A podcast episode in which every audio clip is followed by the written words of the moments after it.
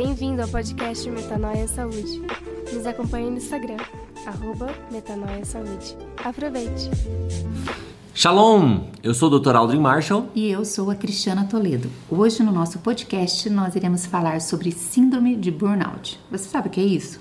Segundo a Organização Mundial da Saúde, síndrome de burnout ou síndrome do esgotamento profissional é um distúrbio emocional com sintomas de exaustão extrema, estresse e esgotamento físico, resultante de situações de trabalho desgastante que demandam muita competitividade ou responsabilidade. A principal causa da doença é justamente o excesso de trabalho. Essa síndrome é comum em profissionais que atuam diariamente sob pressão e responsabilidades constantes, como médicos, enfermeiros, professores, policiais, jornalistas, dentre outros. A síndrome de burnout também pode acontecer quando o profissional planeja ou é pautado para objetivos de trabalho muito difíceis, situações em que a pessoa possa achar por algum motivo, não ter capacidades suficientes para os cumprir. A palavra burnout, na verdade, ela vem de a junção de duas palavras do inglês. A primeira burn, que significa queimar, e out, que tem significado exterior. Então imagina assim um palito de fósforo que é, burn, queimou e apagou, ou seja, aquela cabecinha que abaixa, né? Então basicamente é essa a imagem que nós podemos ter do que significa burnout.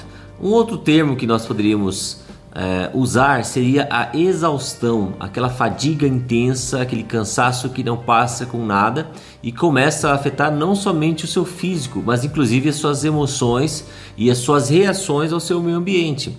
E como a Cristiana acabou de falar, as profissões que mais estão expostas a, a este risco são aquelas que lidam com pessoas. E eu, pus, eu posso ser uma testemunha disso, porque realmente eu é, trabalhava num ritmo altamente estafante, um ritmo que consumia assim minha capacidade de reação.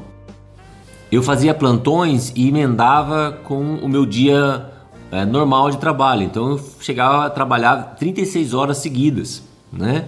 E imagina então a minha qualidade de sono, a minha resposta às circunstâncias, né? Como isso afetava mesmo a minha vida, não somente profissional, mas a, minha vida relacional, minha vida conjugal, minha vida como pai, a minha vida como esposo, a minha vida como amigo.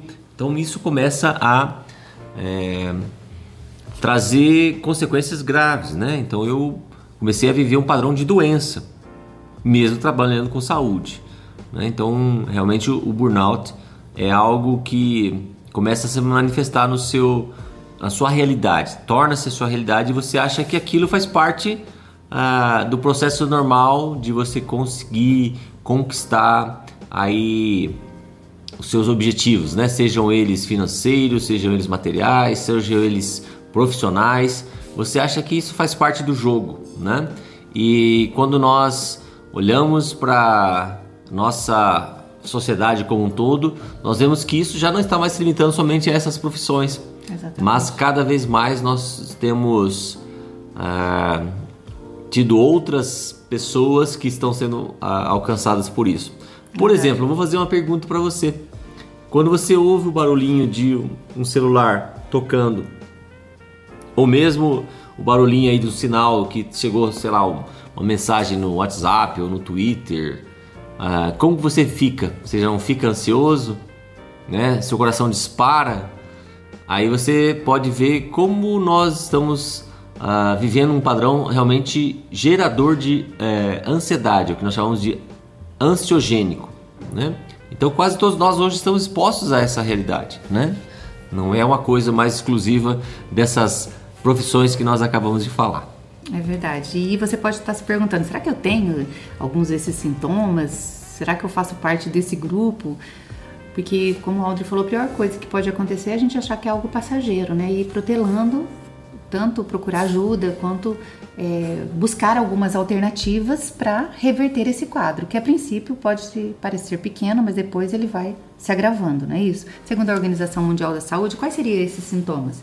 Cansaço excessivo, físico e mental, dor de cabeça frequente, alterações no apetite, insônia, dificuldade de concentração, sentimentos de fracasso, insegurança, negatividade constante, sentimento de derrota e desesperança, sentimentos de incompetência, alterações repentinas no humor, isolamento, fadiga, pressão alta, dores musculares, problemas gastrointestinais, alterações nos batimentos cardíacos. Então, normalmente, é, esses sintomas, eles a, é, a princípio aparecem de uma forma leve, mas eles tendem a piorar com o passar do dia. Por essa razão que às vezes algumas pessoas acham que ah, é passageiro e não procura ajuda. Mas quando alguns desses sintomas, né, ou vários desses sintomas estão acontecendo, é preciso é, observar o sinal de alerta que o nosso corpo está emitindo e procurar ajuda, né? Porque quando nós procuramos ajuda, nós realmente é, tomamos uma atitude para reverter esse quadro. Isso. E é tão interessante assim, é, por exemplo, vou falar da minha classe médica, né? uhum. né? É, há pouco tempo atrás saiu um estudo do, do Conselho Regional de Medicina de São Paulo uhum. é, avaliando como é a qualidade de vida dos médicos, né? Uhum. E alguns dados interessantes foram que, ah, assim, entre as mulheres médicas, elas normalmente vivem 10 anos a menos do, a menos do que a população feminina em geral, né? Só para você ver como o estresse, como essa, esse padrão de exigência é, para os médicos hoje é algo realmente é, prejudicial à saúde. Né? E quando nós olhamos para isso, nós podemos olhar também para outra classe de, de pessoas, né? É, eu posso falar isso porque eu lido com, com eles é, quase todos os dias, é, dos ministros, né?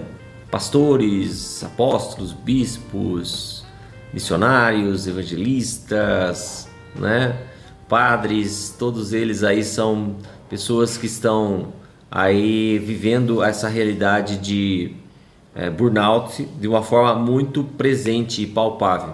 E cada vez mais tem aumentado os casos que eu atendo do, do, de pessoas que chegam a um, um quadro em que eu falo para eles: olha, é, você não está mais vivendo, você está sobrevivendo. Né?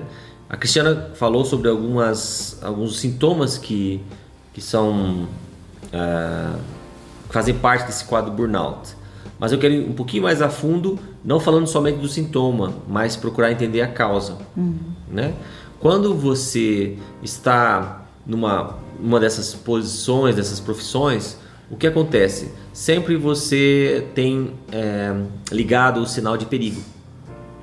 Parece que sempre tem uma, uma, uma luzinha dizendo para você sim, perigo, perigo, perigo, perigo. Uhum.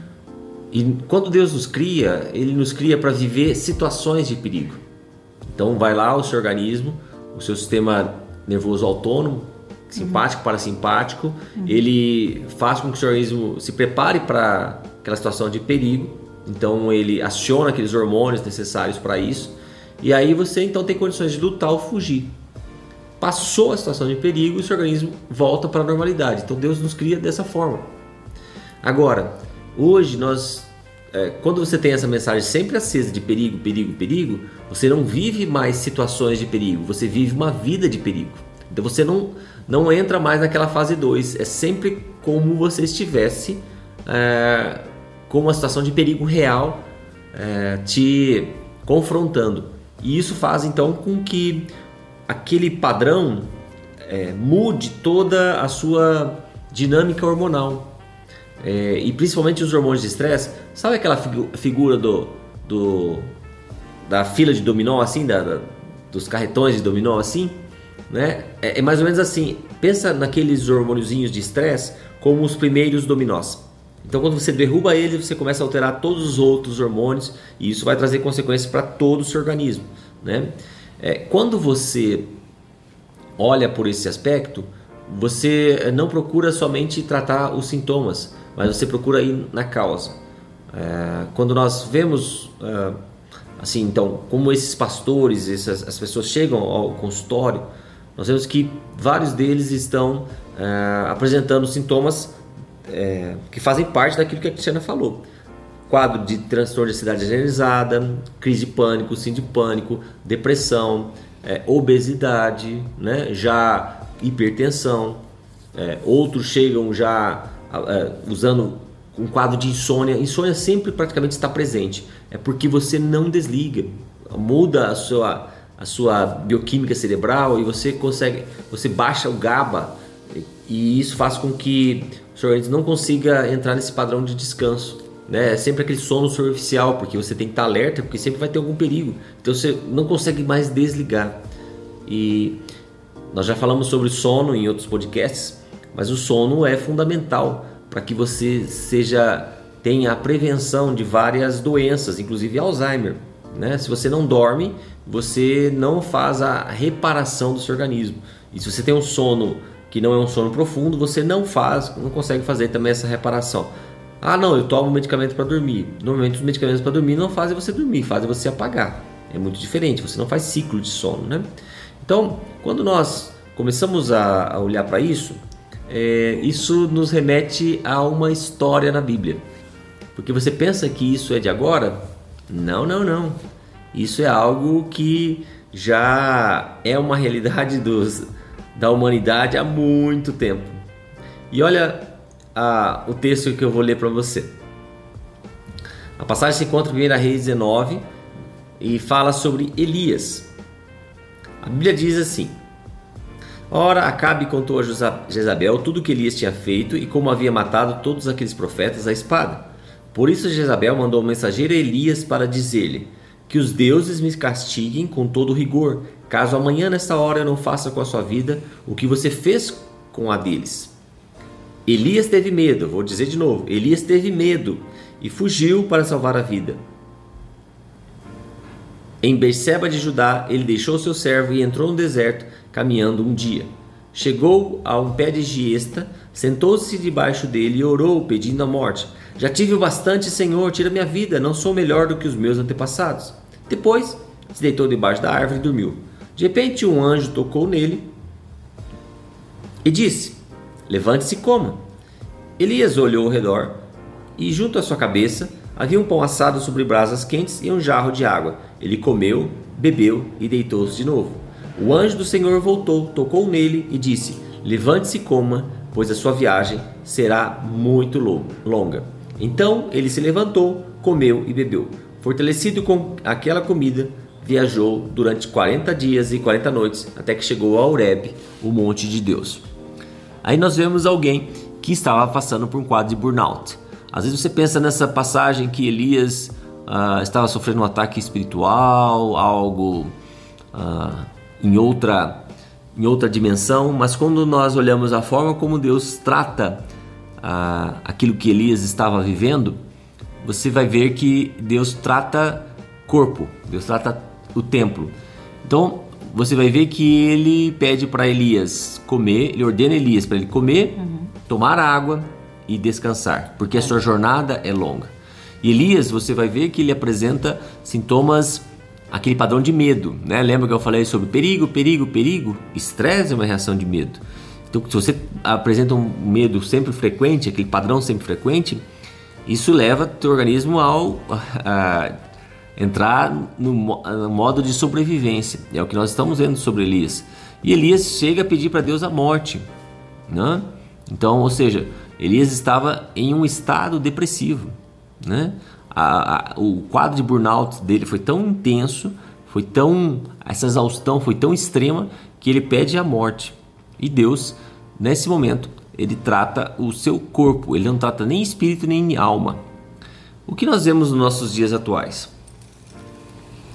É muito comum entre as pessoas, e principalmente entre os cristãos, nós não valorizarmos o corpo. Nós só cuidamos de espírito e de alma, né? Não é assim? Quantas vezes você já foi a um retiro, já foi a um congresso, já foi ouvir alguma pregação porque você ah, esperava uma cura para sua alma, né? Mas quantas vezes eu já ministrei, quando eu fui ministrar, e a Cristiana foi ministrar e nós começamos a falar sobre o templo do Espírito Santo e as pessoas ficavam assim: "Nossa, eu nunca tinha ouvido sobre isso". Porque entre os cristãos não é comum você se preocupar com o templo do Espírito Santo, porque a gente tem a seguinte é, teologia, que na verdade não é uma teologia bíblica, mas é uma teologia grega. É, nós pensamos da seguinte forma: cuida do espírito, porque o espírito é bom. Carne é, é má, matéria é má. Isso é uma, é uma filosofia grega.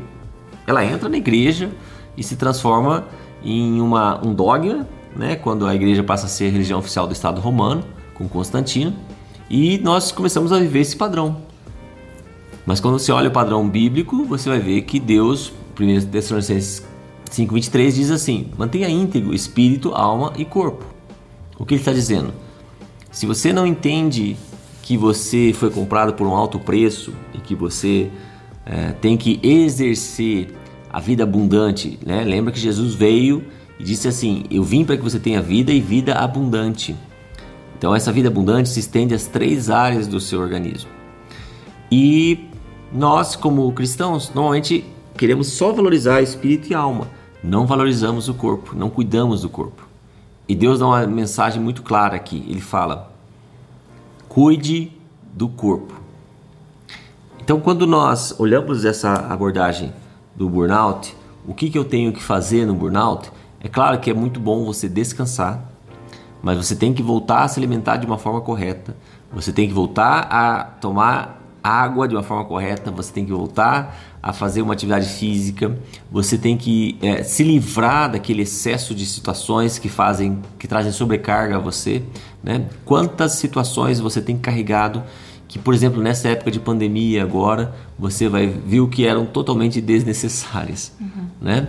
Quantas situações são realmente é, estão presentes e a gente acha que ah, ah não, elas são tão necessárias, mas depois quando você deu, nós tivemos essa pandemia, nós podemos ver que elas realmente eram tão supérfluas. É, porque diante de, de tanta cobrança, né, de um bom desempenho profissional, como todas as profissões ali eh, instigam, né, a, a cumprir metas, a trazer resultados. Então essa busca ela acaba sendo uma busca desenfreada. E nesse tempo que nós tivemos de recolhimento, que nós nos, nos colocamos de frente com uma doença que poderia até é, uma doença que poderia tirar a nossa vida, né? A gente pôde fazer essa autoavaliação e perceber o que de fato é importante. Porque às vezes, é, muitas vezes, né, eu e você, é, que nós já passamos por isso, né? Enfrentamos esse burnout em outros momentos da nossa vida, quando ele nem era, era, era expresso de uma forma assim tão comum como hoje. É, o que a gente buscava? A gente achava que a gente era insubstituível. A gente muitas vezes foi trabalhar doente, não tirou férias, uhum. tantas coisas nós, tantas atitudes equivocadas em nome do trabalho, em nome uhum. de bons resultados. E isso, é, esse tempo de pandemia, nos trouxe para uma realidade de que nós possamos ver de fato aquilo que é importante. Então, é, deu uma freada nisso tudo para que houvesse uma reavaliação. Então, quando nós nos cobramos muito em qualquer área da nossa vida profissional para trazer esse reconhecimento, né? Esse muitas vezes nós não somos reconhecidos, né? Muitas uhum. vezes você trabalha, trabalha, trabalha. Quantas pessoas se sentem frustradas porque às vezes se esforçaram tanto e não receberam um reconhecimento, seja ele profissional, né?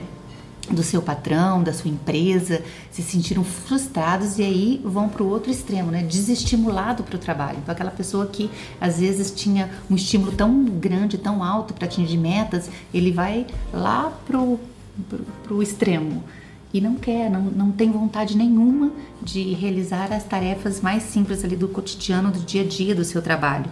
E aí a, ocorre algo muito triste, porque aí você vai é, medindo a sua autoestima pela sua capacidade do sucesso profissional. Então nós caímos uhum. nesse erro, por quê? Porque nós não devemos basear a nossa autoestima no nosso reconhecimento profissional. Primeiro, porque nem sempre nós vamos ser reconhecidos, seja o nosso trabalho qual for. Uhum. Segundo, que nós vivemos num mundo em que nós deixamos de nos alegrar com as conquistas do outro. Uhum. Né? Antigamente parece que é, era diferente, né? Quando alguém é, te, é, tinha uma conquista na sua vida, todos os familiares ali se reuniam para comemorar junto com eles, né? Algo assim extraordinário que tinha uhum. acontecido. Só que hoje em dia não. Parece que quando nós é, conquistamos alguma coisa, seja a, as pequenas coisas do dia a dia, do cotidiano ali, uhum. é muito difícil você perceber as pessoas se alegrando junto com você. Então nós perdemos isso, perdemos uhum. esse relacionamento, essa alegria de dividir, de compartilhar, né? As uhum. pequenas conquistas do dia a dia e um se alegrar com o outro. Mas nós não podemos cair em nenhum equívoco, tanto de medir né, a nossa autoestima pelo nosso sucesso profissional, como também de é, esperar que o outro se alegre conosco pelas nossas vitórias, pela nossa conquista. Nós é que temos que nos alegrar, né? Uhum. Buscar nos alegrar com as pessoas que estão à nossa volta, uhum. porque isso é, é, é muito é, saudável, né? Uhum. Esse relacionamento, buscar esse tipo de relacionamento uns para com os outros, né? De nos alegrar com o outro, né? Mas também entender que a nossa alegria não vem dessas situações, né? Uhum. Nós podemos nos alegrar uns com os outros pelas conquistas, né? Do dia a dia, mas tirando o foco de que aquilo é importante para nossa vida. Uhum. Nessa pandemia, nós podemos voltar os nossos olhos para o nosso lar, para nossa casa e ver como nós negligenciamos o lazer, estar com a família, o tempo que nós passamos juntos. Porque quando nós sofremos desse burnout, nós mesmo estando na nossa casa, nós tentamos o tempo todo é. nos reinventar com outros trabalhos, outras coisas, é. e nós nos envolvemos tanto no nosso dia a dia que mesmo estando dentro de casa, nós estamos longe dos nossos familiares. É. Você não acha que isso que você expôs não reflete muito a questão também como nós estamos nos relacionando com Deus? Porque muitas vezes é, o que tem acontecido? Nós começamos a fazer é, baseado no nosso desempenho para com Deus, uhum. né? Se eu for bom, Deus vai me aceitar. Uhum. É mais ou menos isso. Então, quanto mais eu fizer para Deus, uhum. mais eu vou ter de Deus, né? E, uh, e, isso não é evangelho, isso é religião. Uhum. Porque o evangelho diz assim que você não faz é, você faz por gratidão, não faz por aceitação. Uhum. Você não aceita pelo que você faz, você aceita pelo que você é. E quando nós ah, continuamos a viver, a vivenciar o padrão de religião, ou seja, eu tenho que fazer algo para Deus, uhum. e Evangelho é eu entender que Deus já fez tudo por mim, uhum. né? Essa é a diferença. Enquanto, então nós, é, mesmo sendo cristãos, nós não conseguimos entender essa realidade de evangelho. Uhum. Nós continuamos a carregar cargas e, começamos, e continuamos a, a reproduzir em todas as esferas da nossa vida esse padrão. Eu tenho que fazer para ser amado, para ser aceito. Uhum. E quando você vive o evangelho, você entende que você não tem que fazer, você faz por gratidão. E uhum. quando você não faz por culpa, né? Então, é, a religião sempre traz culpa. Então, esse padrão assim é, do fazer, se eu não fizer, eu vou ser castigado, eu não vou receber essa promoção. Se eu não fizer, tal, tal, tal, tal, uhum. tal. Não estou dizendo que você tem que ser relapso em relação ao seu trabalho. Sim. Né? Você tem que ser sempre, a Bíblia diz que tudo que você é, fizer, faça para o Senhor. Ou seja, uhum. faça com excelência, faça o seu melhor. Mas você não faz aquilo para receber algo de Deus, você faz como gratidão a Deus. Para glorificar a Deus. Né? Exatamente. Né? Quer comais uhum. ou bebais ou façais uhum. qualquer outra coisa, fazei tudo para a glória de Deus. Então você faz para glorificar a Deus, Exatamente. esse Deus maravilhoso que já deu a você tudo aquilo que você precisa para viver. Porque Exatamente. se nós não tivéssemos mais nada, nós temos aquilo que Jesus conquistou na cruz, Exatamente. que é a vida eterna com uhum. Ele. Então isso já deveria gerar uma alegria constante, independente das situações que nós estamos vivendo. Uhum. Porque a palavra também diz que no mundo nós teremos aflições. Então nós vamos ter aflições no nosso relacionamento é, familiar, no trabalho. Nós vamos Sim. ter é, em todos os ambientes, né? Em todos os ambientes. Nós vamos, mas a gente tem que saber que Jesus está ali no barco. Em né? todas as E ele dá ordem, né? A tempestade é o mar, né? Uhum. Então ele acalma o mar, é, acalma o vento, acalma o mar e de uma forma tão é, tão pacificadora e tão simples, uhum. né? Simples. É, Jesus estava lá dormindo e quando eles acordaram, Jesus é, Jesus não, não, acordou por causa da tempestade, acordou por causa das pessoas. Né? Exatamente. Né? Por causa e, do medo das e foi, pessoas. E, e, e, é tão bonito que a gente, quando olha para Jesus, a gente vê qual é a postura dele diante de todas as situações uhum. difíceis, né? Jesus uhum. não precisava provar o seu poder para ninguém. Sim. Ele não veio a esse mundo provar o seu poder. Porque ali, quando eles estavam crucificando, ele podia provar o seu poder. Sim. né? Até mesmo ali na cruz, né? Se você é uhum. é mesmo filho de Deus, como o ladrão uhum. falou para Jesus ali, é, desça daí, ele podia provar. Mas Jesus não fazia nada para provar o seu poder. Uhum. Ele provava o seu amor para conosco. Porque uhum. Deus enviou seu Filho ao mundo para provar o seu amor para conosco. Ali ele podia provar para aquele ladrão, podia provar para todas aquelas pessoas que, que estavam condenando, podia provar ali para os seus discípulos, seus seguidores que estavam ali esperando que ele fizesse alguma coisa. Ele tinha poder para fazer isso. Então, às vezes, no nosso dia a dia, nós corremos é, é, é esse, é, nós é, vivemos este equívoco de uhum. tentar mostrar a nossa capacidade, o nosso poder, aquilo que nós podemos fazer. E quando nós podemos simplesmente trocar isso para provar o amor de Deus para conosco, amando o nosso próximo, aquele que está ao nosso redor. Uhum. Chorando com os que choram, nos alegrando com os que se alegram, sabendo que ah, existe um tempo para cada coisa debaixo do céu, então que aquela tempestade vai passar porque Jesus está ali no nosso barco, uhum. né? E que nós não precisamos provar o nosso valor porque quando nós sabemos quem nós somos em Cristo Jesus, quando nós reconhecemos a nossa identidade em Cristo Jesus, nós sabemos quem nós somos. Então nós paramos de provar né, o nosso valor através das coisas que nós estamos fazendo, até na nossa profissão. Nós temos que fazer com excelência para glorificar a Deus, e não para provar que eu sou capaz, que eu consegui, que eu venci. Então, qual uhum. é a nossa motivação? Uhum. Então, até nisso nós podemos descansar em Deus, não é uhum. verdade? Porque a intensidade dessa doença ela varia de acordo com as nossas cobranças internas. Nós precisamos parar de nos cobrar tanto e começar a mudar a nossa atitude, a nossa postura. Como nós encaramos o nosso trabalho, o nosso relacionamento com as pessoas, o nosso dia a dia, a nossa vida. Quando nós mudamos essa atitude, algo novo acontece, né? Verdade. Como exemplo, é, quando eu comecei a ver o que eu estava vivendo, o que eu fiz? Eu deixei os plantões, conversei com a Cristiana e falei: olha, não dá para continuar assim. Era uma perda financeira? Claro que era uma perda financeira, mas nós entendemos que aquele era um dos motivos para eu estar vivendo aquela situação. Uhum. Então eu deixei o plantão. Né? Então essa foi uma atitude que eu tomei de imediato. Eu e... também, né? Lembro quando nós nos casamos? Eu trabalhava de manhã, de tarde, sim, à noite. Sim. E e foi um período muito difícil, né, que nós passamos na nossa vida, Sim. no nosso casamento, porque nós dois trabalhávamos muito. Então eu vi uhum. você trabalhando muito e falava, bom, eu vou trabalhar também, porque uhum. ele não está em casa, então a isso. gente fazia isso.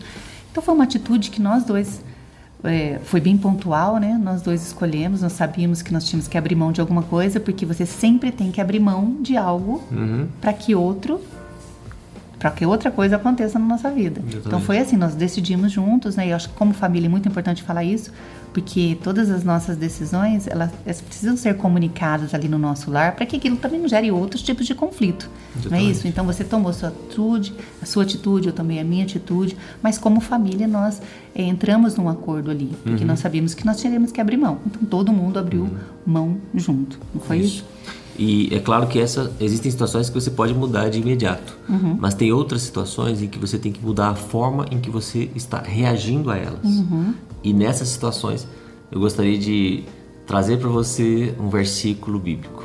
Uhum. Esse é o ponto central. Além de você uh, olhar aspectos que são fundamentais para o tratamento do burnout, que é principalmente assim, em termos práticos, isso que nós acabamos de falar, as mudanças em relação ao seu ambiente. Você tem que tratar os sintomas do que você está apresentando. Uhum. Não somente os sintomas, mas a causa. Uhum que é exatamente toda essa desajuste que existe no teu sistema hormonal.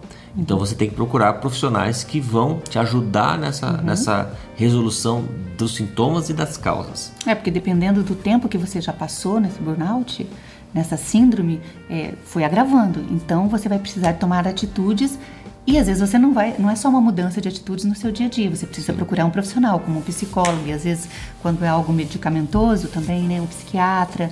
Existem profissionais ali para te ajudar, médicos, educadores físicos, uhum. tantos profissionais ali, nutricionistas, que vão te ajudar a sair dessa fase que você está vivendo. Porque às vezes você não consegue só com uma atitude ali no seu dia a dia. Você precisa realmente de ajuda profissional.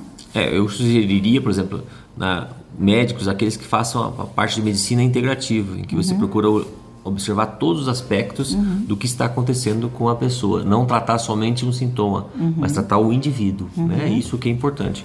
Né? E Com isso você consegue é, realmente é, não somente tratar os sintomas, porque se você trata os sintomas, é mais ou menos como você jogar a sujeira para tá limpando a casa, jogar a sujeira para debaixo do tapete. Uhum. Aparentemente a casa está limpa, uhum. mas quando você vai levantar o tapete está tudo sujo. Uhum. Então você tem que tratar, tirar a sujeira para fora mesmo, né? Então uhum. não pode esconder a sujeira debaixo do tapete, né? Então, mas nós não podemos encerrar esse podcast sem falar da principal medida que você deve tomar para ir ao âmago, ao centro dessa, dessa questão que gerou todo o terreno para um burnout. Como você está levando a sua vida? Como você está conduzindo a sua vida? Quem tem sido seu salvador? Porque muitas vezes nós temos ocupado o lugar de Jesus como nosso salvador, mesmo sendo cristãos. Nós temos sido querendo através da nossa profissão, através da nossa uh, autossatisfação, nós queremos ser o nosso Salvador. Eu posso fazer. Né? Então, às vezes, a gente só usa Jesus como o nosso meio, mas Jesus nunca é o nosso meio, Jesus sempre é o nosso fim. Ele é o nosso Salvador. Então, eu quero deixar com você o versículo que se encontra em Mateus 11, 28 e que faz com que você possa ter Jesus como seu Salvador e que vai realmente ao centro de toda essa questão do burnout. Venham a mim todos os que estão cansados e sobrecarregados, e eu lhes darei descanso. Versículo 29: Tomem sobre vocês o meu jugo e aprendam de mim, pois sou manso e humilde de coração, e vocês encontrarão descanso para as suas almas, pois o meu jugo é suave e o meu fardo é leve. Então que você possa receber essa palavra e que você possa não somente escutar essa palavra, mas que você possa ouvir, ela faça morada no seu coração e que ela possa a partir de hoje ser a determinante para a condução de todas as suas atitudes, de todas as suas uh, formas de encarar a, a sua vida. É isso aí. E a gente tem que sempre lembrar que aos pés dele o nosso fardo é leve e o nosso jugo fica suave. É isso aí. Bom, pessoal, foi muito bom estar com vocês. Esse foi mais um podcast e nós, a cada domingo, nos alegramos de estar junto com vocês. E essa semana começa uma série de lives e você é o nosso convidado para estar conosco ali no Instagram Metanoia Saúde às 10 horas da manhã. Até o próximo podcast. Tchau. Deus te abençoe.